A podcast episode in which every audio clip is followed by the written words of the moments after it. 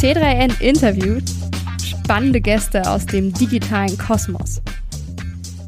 Herzlich willkommen zu einer neuen Folge des T3N Podcasts. Wir sprechen heute mit Niklas Kuperanis, dem CEO der Bloomwell Group, einem der führenden Cannabis-Unternehmen in Deutschland. Zu Bloomwell gehören die Lifestyle-Marke Breezy, die Telemedizin-Marke Algea Care und der Großhändler Ilios Sante. Niklas ist bereits seit 2017 im Cannabis-Geschäft und kennt sich dementsprechend gut aus. Perfektes Timing, denn wir haben mit ihm am 26. Oktober gesprochen, dem Tag, an dem Karl Lauterbach das offizielle Eckpunktepapier für die Cannabis-Legalisierung in Deutschland vorgestellt hat. Was das Papier bedeutet und wo Niklas noch Nachholbedarf sieht, all das erwartet euch im heutigen Podcast. Hallo und herzlich willkommen, Niklas. Ich freue mich total, dass du heute bei uns im Podcast zu Gast bist. Schön hier zu sein, Insa. Vielen, vielen Dank euch auch. Und ich glaube, wir hätten uns keinen besseren Zeitpunkt auswählen können. Absolut, denn heute ist der 26. Oktober und ähm, das ist ein besonderer Tag, weil heute wurde das offizielle Eckpunktepapier zur Cannabis-Legalisierung von Karl Lauterbach vorgestellt. Ähm, letzte Woche, ich glaube genau letzten Mittwoch, ähm, ist ja schon die erste Version des Eckpunktepapiers geleakt worden, äh, wo ja schon einige Punkte auch quasi an die Öffentlichkeit geraten sind. Ähm, dazu gab es jetzt noch ein paar Änderungen, aber genau, vielleicht können wir uns einfach mal auf das offizielle Eckpunktepapier jetzt konzentrieren. Sehr gerne. Ähm, genau. Vielleicht einmal ganz kurz, äh, da steht jetzt drin, äh, die straffreie Menge von Cannabis äh, wird jetzt bei 20 bis 30 Gramm für Erwachsene liegen. Ähm, Eigenanbau ist in begrenztem Umfang erlaubt und auch die Produktion, Lieferung und der Vertrieb von Cannabis werden innerhalb eines ähm, lizenzierten und staatlichen kontrollierten Rahmen zugelassen. Genau, also so ganz grob. Ähm, was sind so noch weitere Punkte aus dem offiziellen Papier, ähm, die dich ja vielleicht überrascht haben, begeistert haben oder insgesamt wie zufrieden bist du mit dem Eckpunktepapier?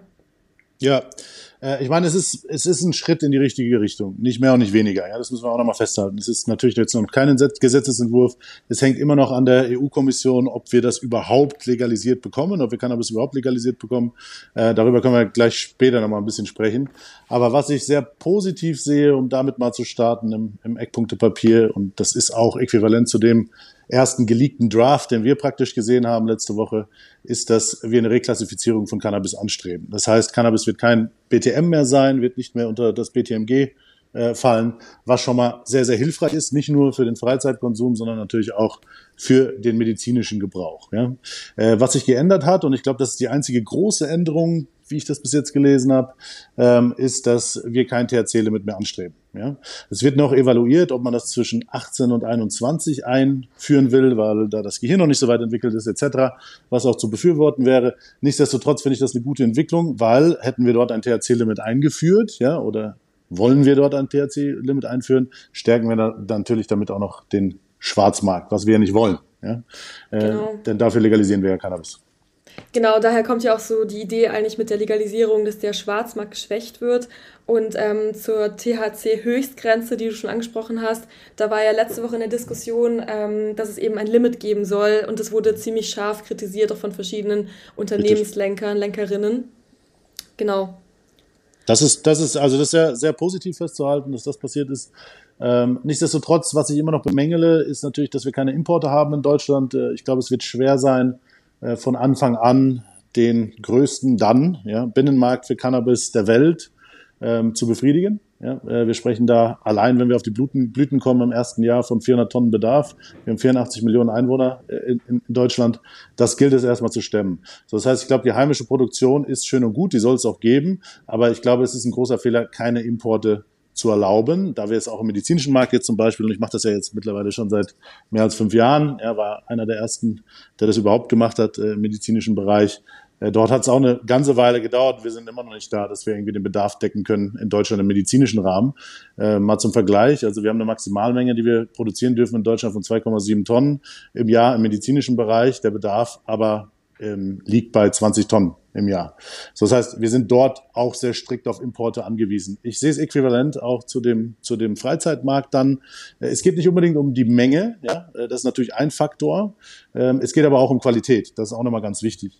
Wenn wir Importe nicht erlauben und wenn wir diese Qualität äh, letztendlich äh, bewerkstelligen wollen, die, es da, die, die uns dazu bringt, dass wir den Schwarzmarkt zurückdrängen, weil natürlich auch bei Blüten müssen wir auf Qualität achten. Da reicht nicht einfach äh, Freilandanbau, ja, äh, weil das haben wir in Kanada auch gesehen, zum Beispiel, dass Freilandanbau Cannabis dann sich letztendlich nicht eignet, um das als finale Blüte dann an den Konsumenten abzugeben, sondern es wird dann zur Extraktion zum Beispiel äh, genutzt, um dann Öle, Edibles etc. herzustellen.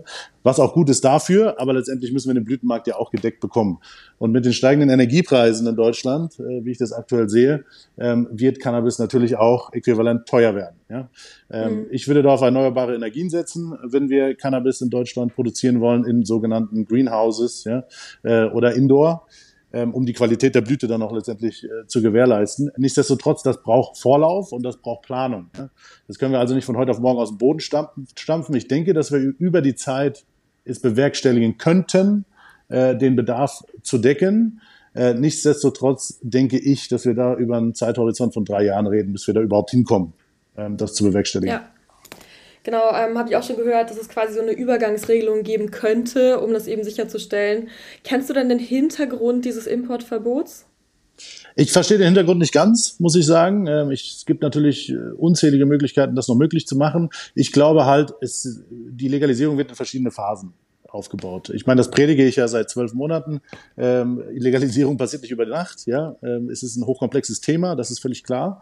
Und es hat viel mit internationalem Recht zu tun, wie wir es natürlich jetzt auch merken. Ja, da können wir gleich nochmal drauf eingehen. Ähm, nichtsdestotrotz gibt es bestimmte, zum Beispiel die Intersea-Modification auf äh, der UN-Ebene, gibt es zum Beispiel äh, verschiedene Möglichkeiten, dort auch mit anderen Ländern sich zusammenzuschließen, die legalisiert haben und Importe zu bewerkstelligen. Sollte aber Deutschland jetzt erfolgreich sein mit dem Vordringen äh, bei der EU. Ja?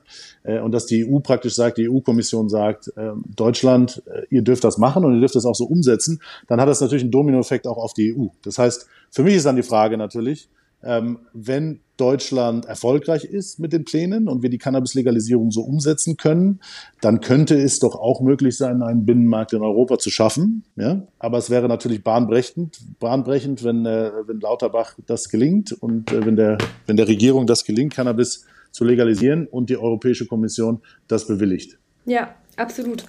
Neben dem Importverbot soll es ja auch ein Werbeverbot geben. Wie mhm. stehst du denn dazu? Werbeverbot ist schön und gut, ja, ähm, sollten wir auch äquivalent, haben wir ja für Tabak bereits umgesetzt äh, und für Alkohol natürlich auch tun. Nichtsdestotrotz ist es wichtig, dass man Informationspflichten gewährleistet. Ja? Ähm, wir müssen dort auch, und das ist wichtig, mit dem Schwarzmarkt konkurrenzfähig sein und müssen natürlich unser Angebot auf der einen Seite öffentlich sichtbar machen können und natürlich auch die Abgabestellen öffentlich sichtbar machen können.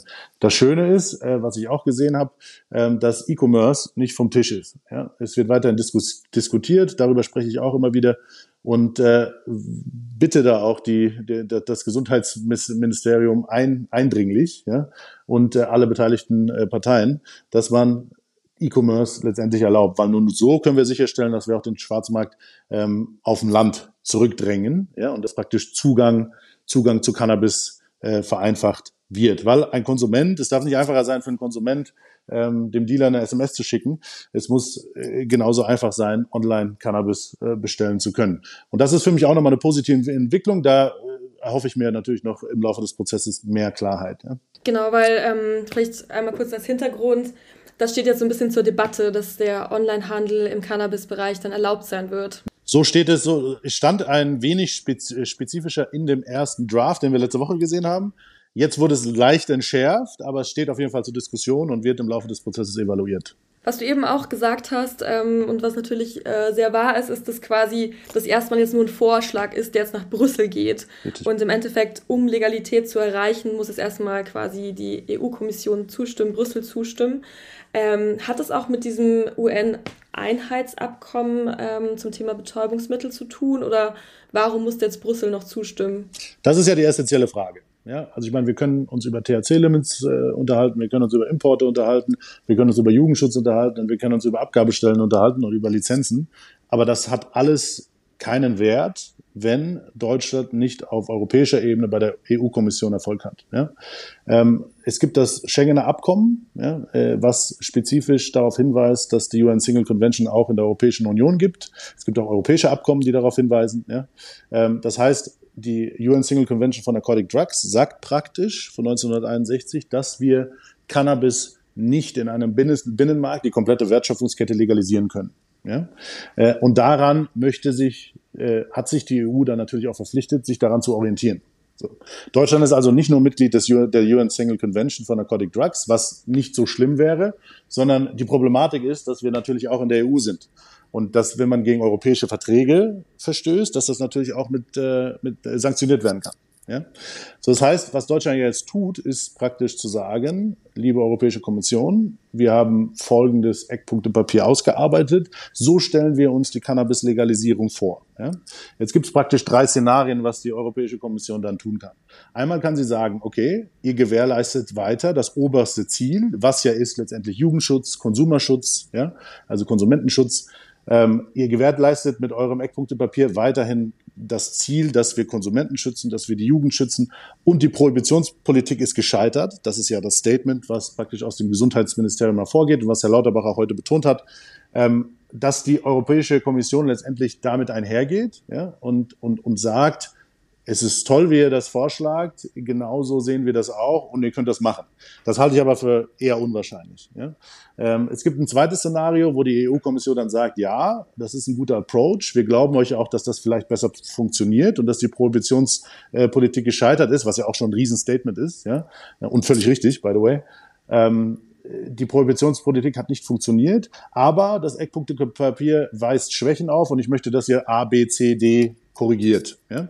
Äh, dann geht es praktisch nochmal in eine Korrekturphase äh, in der, im Gesundheitsministerium und es wird ein neuer Vorschlag präsentiert, der dann hoffentlich ja, von der Europäischen Kommission äh, abgenickt wird. Nichtsdestotrotz gibt es natürlich auch die dritte Möglichkeit und das dürfen wir auch nicht außer Acht lassen, dass die Europäische Kommission sagt, Freunde, das ist alles schön, was ihr euch da überlegt habt, aber es verstößt gegen unsere Gesetze. Denn es reicht nicht nur ein gewisses Ziel zu, äh, zu verfolgen, sondern ihr müsst euch letztendlich auch an diese Gesetze halten. Dann wäre diese Möglichkeit ähm, des, der, des, des Interpretationspapier, was jetzt vorgelegt wird, bei der Europäischen Kommission natürlich gescheitert. Ja.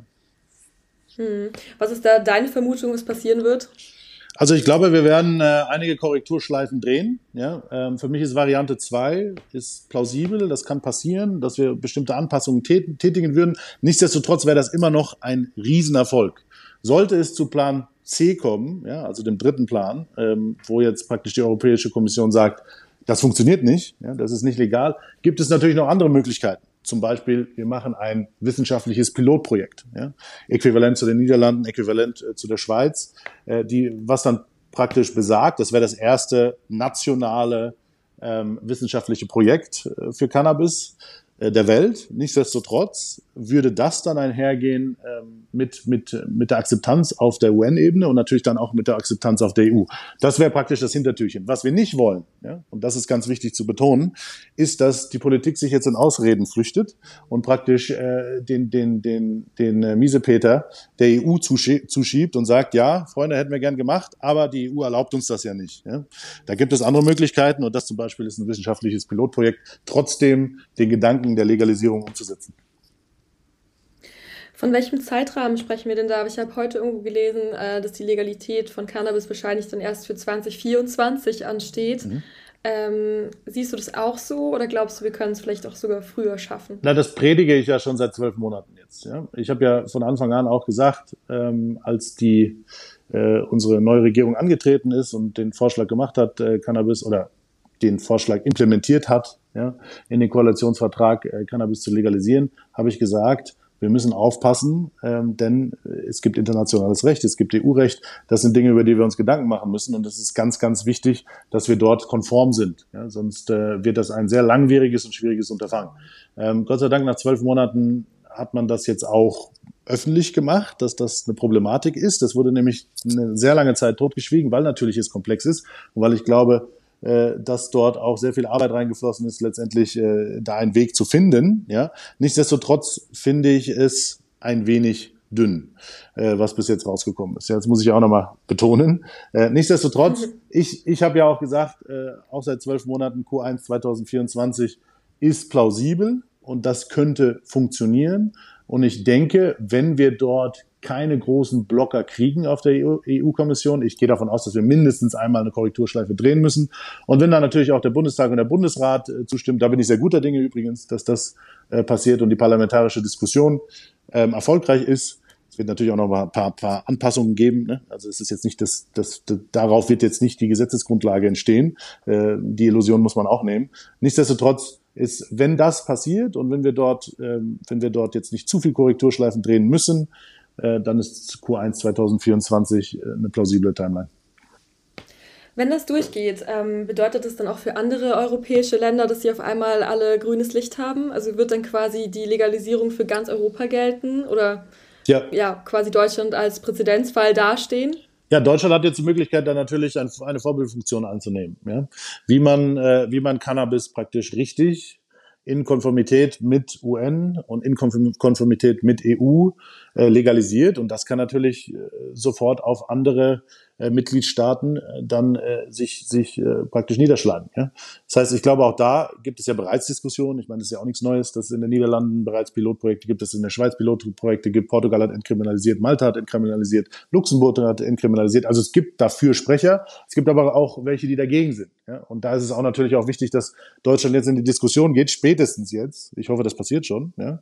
äh, mit den verschiedenen äh, Mitgliedstaaten in der EU, äh, dass wir dort wirklich wegweisend eine Cannabis-Legalisierung anstreben, die auch ein, eine Vorbildfunktion, einen Dominoeffekt hat auf weitere europäische Länder.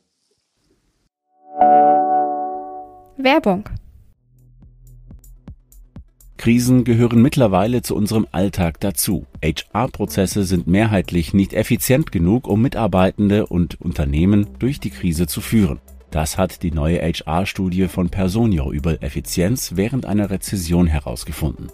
Ganze 40 Prozent der Befragten wenden sich bei Fragen nicht an ihre HR-Teams, weil es zu schwierig ist, eine Antwort zu bekommen. Und auch ein Großteil der PersonalerInnen sehen ihr Unternehmen durch ineffiziente Arbeitsabläufe ausgebremst. Deshalb ist es so wichtig, HR-Prozesse jetzt zu digitalisieren und zu automatisieren. So gibst du deiner Personalabteilung mehr Freiraum für wichtigere Aufgaben. Wie du das und andere Krisen im Personalmanagement stemmen kannst, findest du in der aktuellen Studie von Personio unter www.personio.de/audio.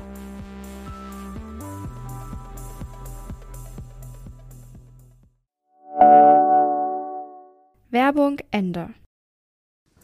Zum Thema ähm, Verkaufsstellen, Abgabestellen. Ähm, da soll es ja so sein, dass ähm, Shops kommen sollen, also quasi wie auch so Franchise-Geschäfte, so eine Art Coffeeshops, ne? Also wenn ich das richtig verstehe, aber auch der Vertrieb über Apotheken soll möglich sein. Mhm.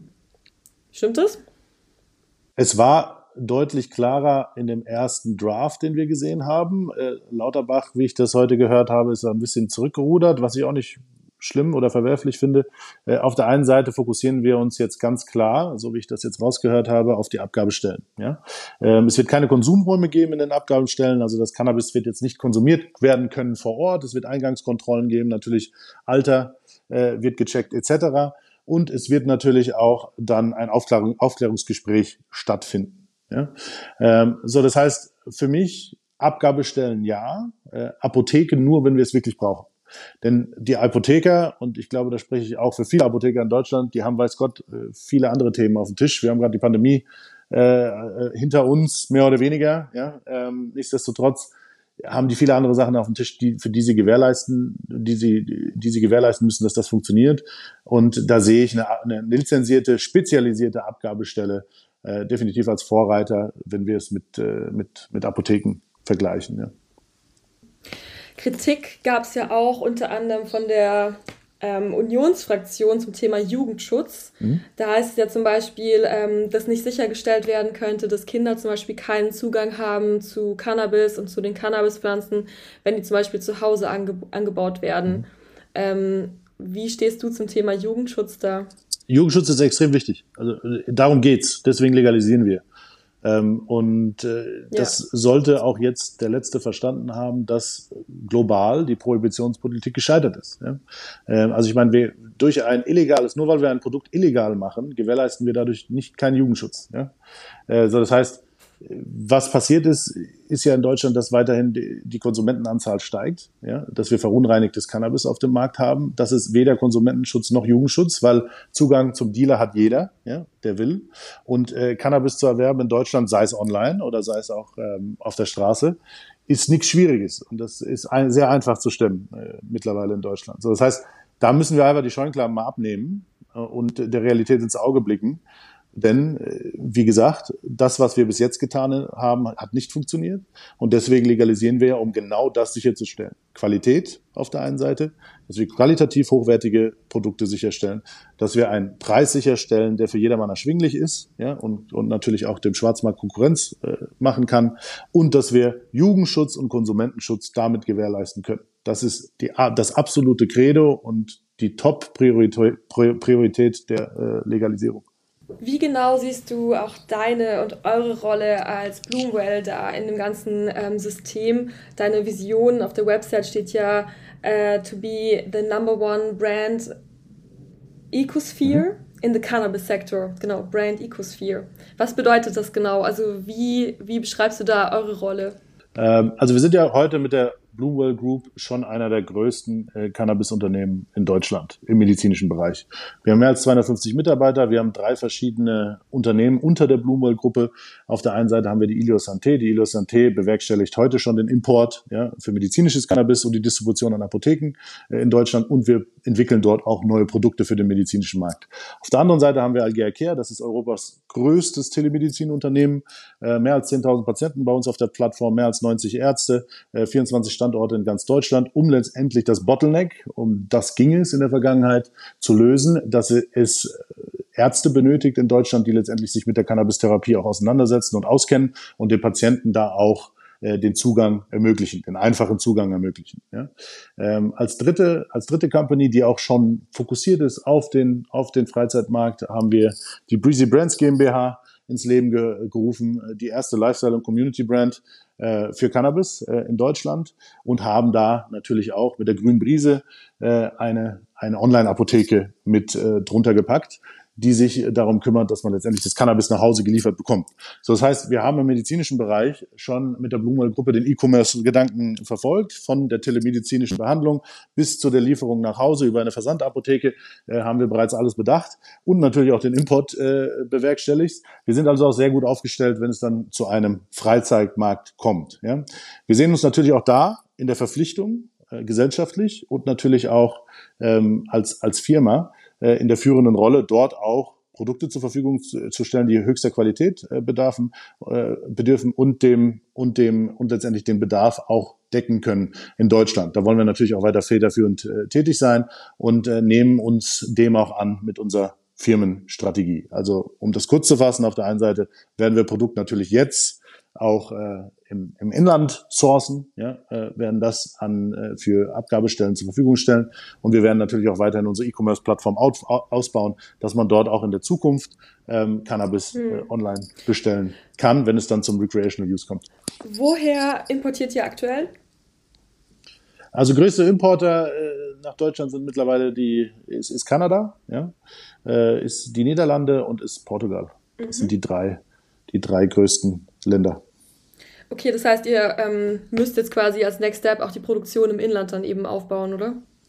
Wir werden uns nicht auf die Produktion äh, fokussieren, weil ich, wie ich auch schon betont habe, wir halten die Kultivierung in Deutschland äh, für nicht äh, förderungsfähig, ja, äh, für uns als Firma. Ja. Wer auch immer das machen darf, vielen Dank, dass ihr das macht. Äh, aber wir, wir wollen damit, äh, wir wollen das nicht tun. Äh, wir fokussieren uns dann natürlich auf starke Partner, die wir im Inland äh, schon bereits haben und mit denen wir auch in Gesprächen sind, äh, die dann in die Kultivierung gehen. Aber wir selbst werden kein äh, Cannabis anbauen. Und ich denke, wie ich das auch schon äh, vorher gesagt habe, wenn es denn, wenn Deutschland wirklich ähm, es schafft, die EU-Kommission dazu zu bringen und natürlich auch die Mitgliedstaaten, dass wir Cannabis legalisieren dürfen, sehe ich den Dominoeffekt und dann sehe ich auch einen Binnenmarkt in der, in der EU, wo Handel betrieben kann auf absehbare Zeit. Ja? So, das heißt, für uns auf der einen Seite, denke ich, durch die Phasen, die wir haben werden, wenn wir dann mal legalisieren, da wird es verschiedene Phasen geben, ja, und es wird liberaler werden über die Zeit, äh, sehen wir uns natürlich auch weiterhin in dem internationalen Sourcing oder der internationalen Cannabis-Beschaffung, wenn man es mal so ausdrücken darf. Wie ist es dann mit dem Vertrieb? Habt ihr auch vor, dann physische Shops zu starten oder? Werden wir definitiv tun. Wir werden jetzt nicht anfangen, 200 Shops zu bauen, aber wir werden einige bauen und wir werden natürlich uns dann auch anbieten als Franchise-Nehmer, ja? Äh, dass man mit uns gemeinsam dann ähm, äh, lizenzierte Shops praktisch eröffnen kann. Denn die Infrastruktur stellen wir, wir stellen das Produkt etc. Äh, das wird mit uns möglich sein, wenn Cannabis legalisiert ist. Ja, ähm, super spannend. Äh, mich interessiert auch ähm, vielleicht über dich nochmal zu sprechen. Und zwar, du bist ja schon seit 2017 im Cannabis-Business. Das war ja noch weit, bevor wir alle wussten, dass die Legalisierung kommen wird. Ähm, woher kam damals denn schon deine Begeisterung dafür? Also meine Mutter ist US-Amerikanerin. Ähm, ich habe eine Zeit lang in San Francisco gearbeitet, in Kalifornien. Ähm, dort habe ich dann schon back in the days die medizinische Cannabis-Legalisierung mitbekommen, ja, und wie es dort funktioniert hat. Und ich habe mir gedacht, sobald das, sobald das in Deutschland mal der Fall sein sollte oder in Europa, äh, da will ich der Erste sein, der da, der da Fuß fasst. Äh, ich war immer schon Unternehmertyp, wollte jetzt nie irgendwie in einem großen Corporate arbeiten oder für jemand anderen arbeiten, sondern äh, ich hatte immer den Gedanken, mich selbstständig zu machen und Cannabis als Markt äh, und als Produkt fand ich schon immer sehr interessant ähm, und habe das dann natürlich auch weiter verfolgt, ja, politisch. Und Ende 2016 hat man dann gemerkt, da wird sich was tun im medizinischen Cannabismarkt in Deutschland. Und wenn sich so ein großer Markt öffnet, da ist man natürlich ähm, unternehmerisch hellhörig, ja, ähm, hatte damals noch nicht besonders viel Geld, das heißt, ich musste mich dann ähm, einem der, der der führenden Cannabis-Unternehmen damals, war nur drei an der Zahl, ja, Anfang 2017, äh, musste ich mich dann anschließen und bin sehr dankbar dafür bis heute. Welches äh, Firma heißt Canna Medical, Canna Medical äh, in Köln und habe dann praktisch gemeinsam mit David dort äh, die Firma 18 Monate hochgezogen. Danach selbst in den Driver Seat gegangen, eigene Firma gegründet, gemeinsam mit einem Partner in Frankfurt, äh, die dann relativ schnell verkauft und dann nach zehn Monaten und äh, danach dann äh, 2020, im Juni 2020 die Bloomwell-Gruppe äh, gegründet. Also ich beobachte die, die, äh, die Cannabis-Debatte und natürlich auch äh, die Debatte über Legalisierung und medizinisches Cannabis jetzt mittlerweile seit mehr als fünf Jahren. Äh, Mann der ersten Stunde und deswegen freut es mich natürlich, dass wir jetzt ähm, den, den Schritt in die richtige Richtung machen. Nichtsdestotrotz, wie gesagt, unter Vorbehalt, dass äh, europäisches Recht trotzdem ähm, nicht gebrochen wird. Wie seid ihr finanziert und plant ihr da weitere Finanzierungen in Zukunft? Also jetzt in naher Zukunft?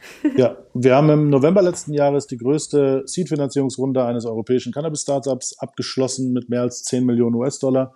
Lead Investor war M8. M8 ist äh, der Venture Capital Arm von Boris Jordan. Boris Jordan ist der Gründer von äh, Curaleaf. Curaleaf ist die größte Cannabis Company der Welt. Und das Interessante dort war auch, und was uns überzeugt hat, auch diesen Investor auszuwählen, war, dass wir äh, gesehen haben, dass Curaleaf in der Vergangenheit natürlich auch eine komplett medizinische Firma war und jetzt natürlich auch äh, den, den Schritt über die Zeit äh, gewagt hat, eine der führenden Firmen im legalisierten Cannabismarkt in den verschiedenen Bundesstaaten in den USA zu sein. Und Boris praktisch schon genau das durchlebt hat, was uns noch bevorsteht.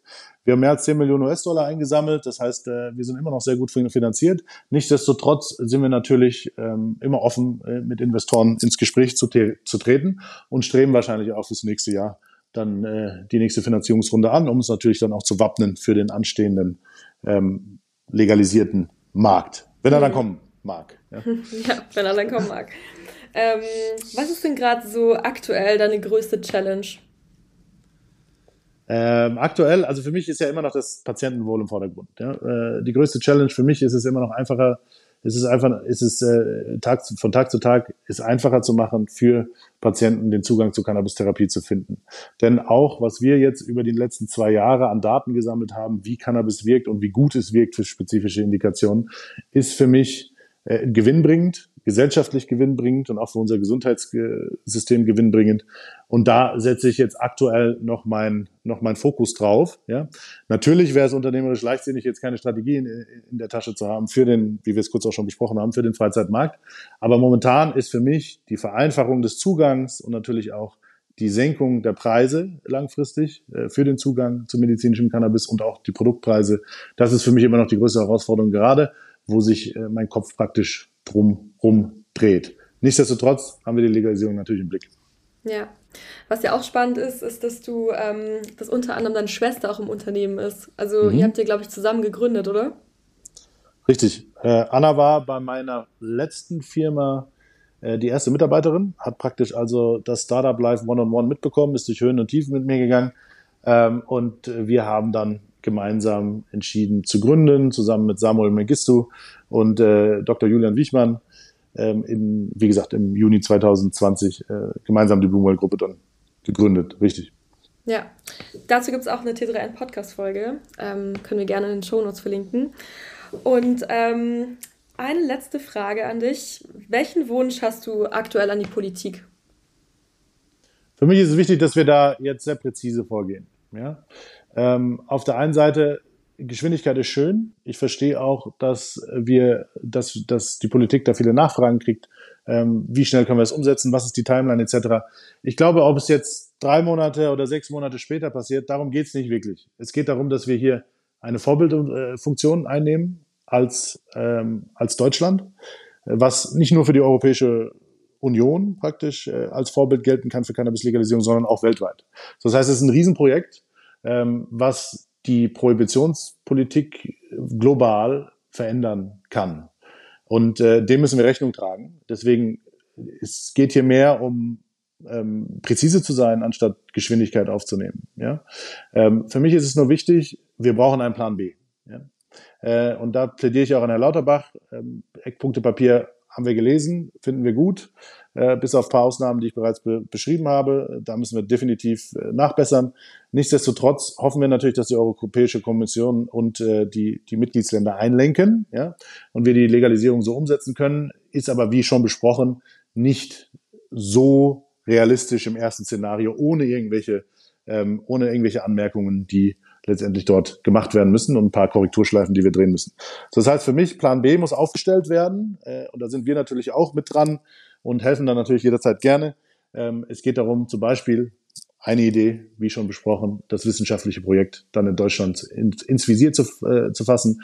Denn wir alle wissen, Prohibitionspolitik hat nicht funktioniert und wir brauchen einen Plan B, um den Konsumenten in Deutschland gerecht zu werden. Okay, dann ähm, ja, hoffen wir mal, dass es so auch kommt, äh, dass die Politik einen Plan B in der Hinterhand hat und ja, dass wir 2024 dann, ja, mal gucken, alle ähm, Cannabis shoppen können. Hoffen wir es, Insa. Vielen, vielen Dank. Vielen Dank für deine Zeit, für die spannenden Insights und ja, ich wünsche dir noch einen schönen Tag. Sehr gern, gleichfalls. Mach's gut. Und hier kommt noch ein kleiner Hinweis in eigener Sache, passend zur heutigen Episode. Gemeinsam mit dem Media Lab haben wir einen Startup Guide geschrieben, der dich Schritt für Schritt von der Idee bis zum Pitch begleitet. Wenn du also schon die perfekte Idee hast oder Support mitten im Prozess brauchst, check jetzt den neuen Guide auf t3n.de slash startupguide.